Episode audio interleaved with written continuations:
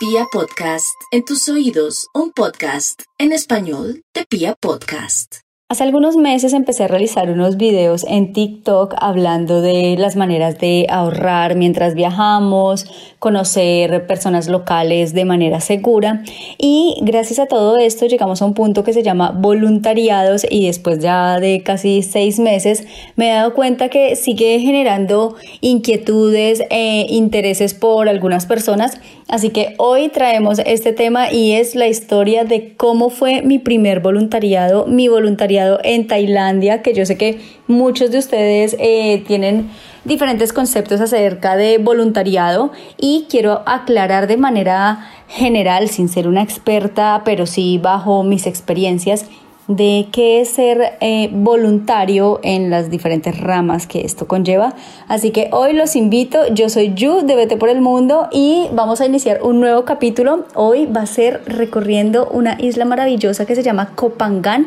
en Tailandia.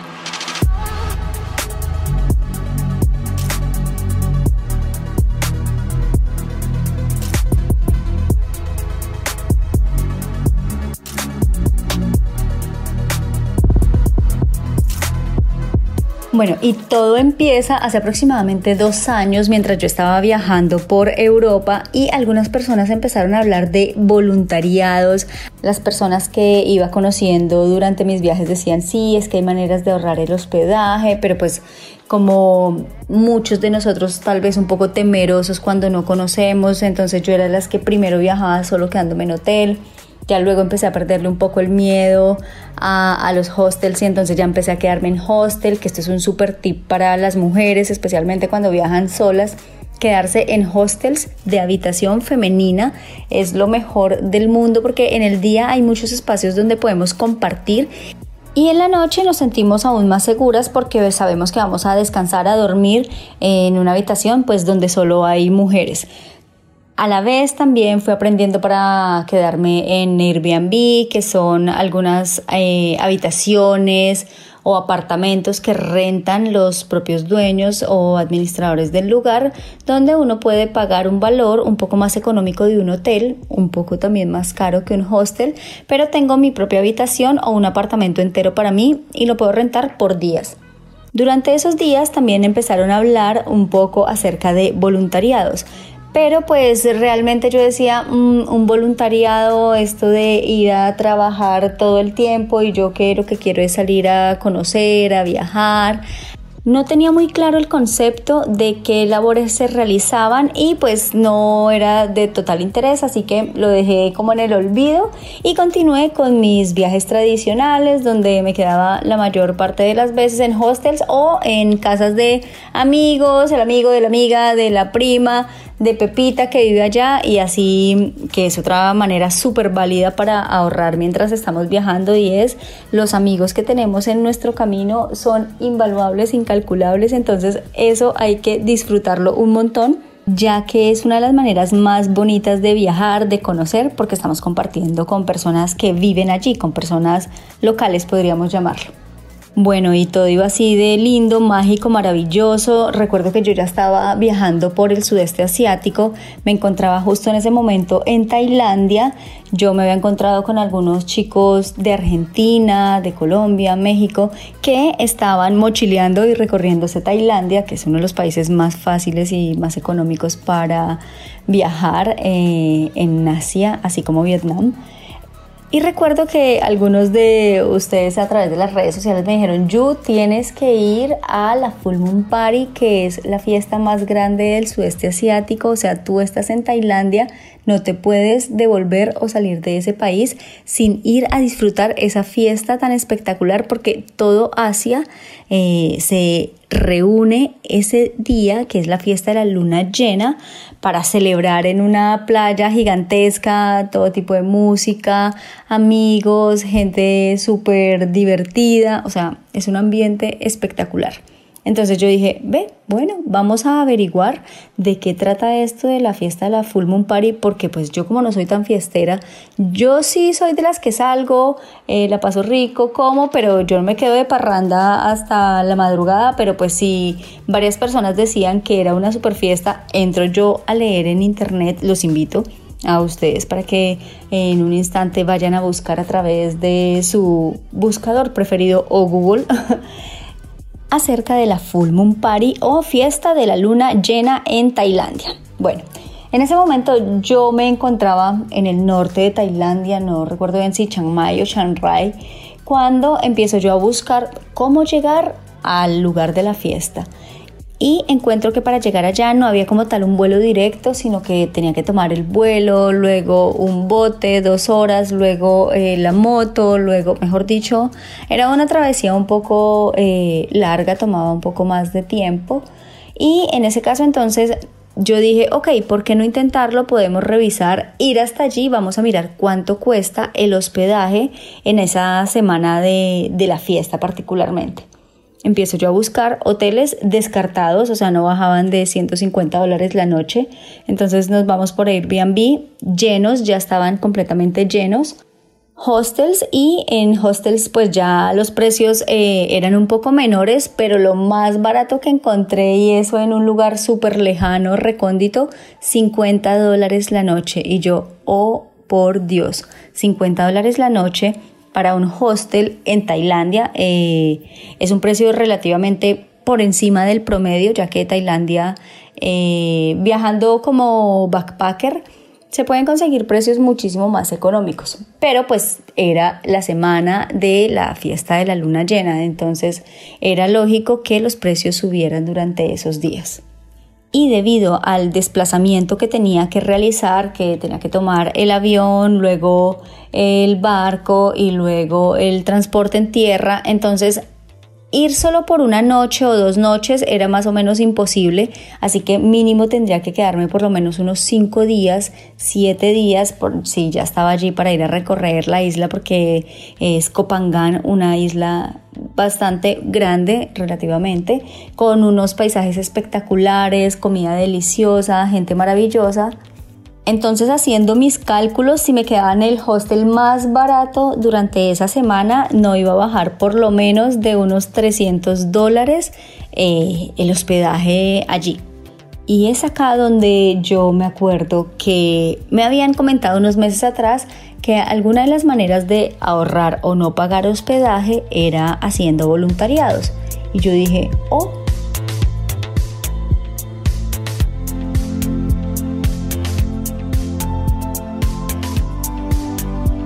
tal vez, tal vez exista alguna posibilidad de realizar un voluntariado en esa isla durante la fiesta de la luna llena. ¿Por qué no? Entonces entro a preguntarle a los amigos conocidos, a buscar en internet cómo realizar voluntariados, de qué tratan los voluntariados, cuánto cuesta hacer un voluntariado para ver si me salía un poco más económico y poder hacer un voluntariado durante esa época particularmente y así ahorrarme los 300 dólares del hospedaje que me costaría esa semana allí. Y acá voy a hacer un stop en el camino para explicarles un poco, fuera de la historia, qué es un voluntariado o de manera general los voluntariados que se están promocionando actualmente a través de las plataformas online, cómo funcionan, para qué sirven y cuánto cuestan. Entonces, hay diferentes tipos de voluntariados que se pueden realizar. Hay voluntariados que se hacen en escuelas, en ONGs, en granjas orgánicas, en hoteles, en hostels y las labores que se realizan pues son muy muy variables. Cada voluntariado es diferente, es independiente. Hay algunos donde dictamos clases para niños en escuelas, hay otros donde se realizan labores de apoyo con las personas locales a través de ONGs y hay otros que se llaman intercambio de labor, que son los que se realizan ya directamente en granjas o en hostels y es, por ejemplo, ayudar en tareas de jardinería, en los hostels de pronto ayudando en la recepción, recibiendo los nuevos huéspedes, ubicando a las personas en, las, en, en los lugares del hotel. En algunos otros voluntariados se pueden realizar prácticas para quienes son chefs, para los que trabajan catando vinos o los que quieren ser guías turísticos o los animadores de las fiestas en lugares paradisíacos. Mejor dicho, hay mil y un diferentes tareas cada uno elige la tarea que quiere realizar dependiendo del país también a donde quiera ir. Actualmente estas plataformas lo que hacen es consolidar los diferentes voluntariados que hay en varios países donde finalmente estamos haciendo un intercambio de una habilidad o una labor por hospedaje y otros beneficios como comida. Algunos voluntariados incluyen desayuno, almuerzo, cena, eh, otros servicios extra como que nos presten la bicicleta para salir a recorrer mientras estamos eh, realizando nuestro voluntariado o estamos viviendo allí mientras ejecutamos esa labor. Otros puede que nos recojan, nos lleven al aeropuerto, pero cada uno es diferente y esto nos permite ahorrar, eh, realizar una inmersión cultural porque vamos a hacer un viaje eh, primero de manera segura, segundo que vamos a estar compartiendo con los locales, entonces es una experiencia maravillosa porque no vamos a estar viviendo ese paseo, ese viaje como un turista tradicional, sino que nos vamos a sentir aún más viajeros, viajeros de corazón, porque estamos compartiendo con las personas que viven allí que conviven con nosotros durante el tiempo que decidamos hacer ese voluntariado. Los voluntariados también, em, el tiempo no es un tiempo exacto, nosotros elegimos cuánto tiempo queremos estar haciendo ese voluntariado, entre mínimo una semana, máximo de manera continua hasta tres meses podemos hacer el voluntariado en un solo lugar, pero podemos estar cambiando de país, de ciudad, de voluntariado, de labor. Nosotros elegimos en qué fecha llegamos, en qué, hasta cuándo nos quedamos. Entonces, estas plataformas colaborativas lo que hacen es permitir que anfitriones puedan acceder a personas que quieren realizar alguna labor por intercambio de hospedaje mientras están viajando. Y es un beneficio de doble vía porque viajeros como en ese momento en Tailandia yo quería eh, ahorrar hospedarme en esa isla y yo iba a realizar una labor, que ya más adelante les contaré qué labor hice en ese primer voluntariado y efectivamente yo dije, bueno, vamos a ver ahora si en este país hay en Tailandia. Entonces lo primero que hice fue, bueno, me inscribí a la plataforma con la cual yo realicé los voluntariados. Para los que estén interesados, acá hago igual la cuña, eh, no, no publicidad política pagada, no pagada, pero a través del link que está en mi biografía, en mis redes sociales, vete por el mundo, ya sea en Instagram o en TikTok hay un link y ustedes allí pueden dar clic y en la primera opción pueden leer aún más acerca de voluntariados y pueden inscribirse a la plataforma y al inscribirse completamente gratis ya pueden consultar todos los voluntariados que hay disponibles eh, alrededor del mundo. Actualmente las plataformas manejan más de 100 países en los cuales ustedes pueden consultar todo lo que quieren realizar allí.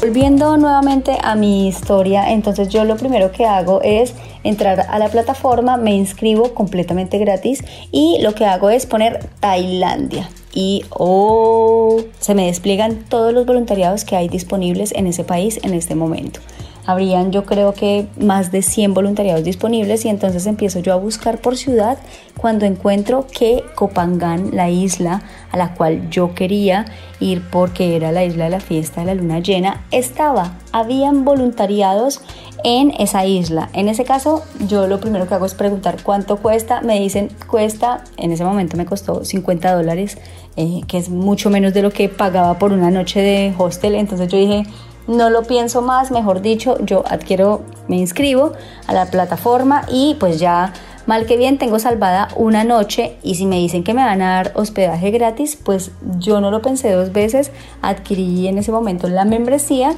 y entro a leer, perfecto, y lo que hago es aplicar inmediatamente al voluntariado en la isla de Copangán en la fiesta de la luna llena. Entonces ya el anfitrión me confirma efectivamente eres bienvenida, puedes llegar a partir de la siguiente semana y te vas a quedar seis días realizando voluntariado. Así que acá es donde empieza esta maravillosa historia de todo lo lindo que pasó y todo lo bueno que me la pasé porque ustedes no se imaginan esto, uno piensa que está realmente viajando solo por el mundo y en el momento en que uno toma un bus, un tren o un avión y llega a un nuevo lugar, se da cuenta que viajeros y personas con esta pasión de querer viajar y comernos el mundo entero es lo que hay cuando estamos recorriendo cada uno de los nuevos lugares donde vamos llegando. Bueno, entonces ahora ya les hice la introducción de qué es un voluntariado y los invito para que vayamos al siguiente capítulo a escuchar en detalle cuál fue el voluntariado que yo realicé, qué tipo de labor fue la que yo realicé para pasarla tan espectacular en esa semana que mejor dicho ya entiendo por qué cuando llegué habían voluntarios que llevaban eh, extendiendo su voluntariado una semana más, una semana más, porque en serio que hay hay viajes que marcan y viajes donde ustedes definitivamente dicen, quiero regresar allí, quiero volver a vivir una experiencia así de genial, de maravillosa. Entonces chicos, los invito a que me acompañen en el próximo capítulo de la continuación, segunda parte de cómo fue mi primer voluntariado en el mundo.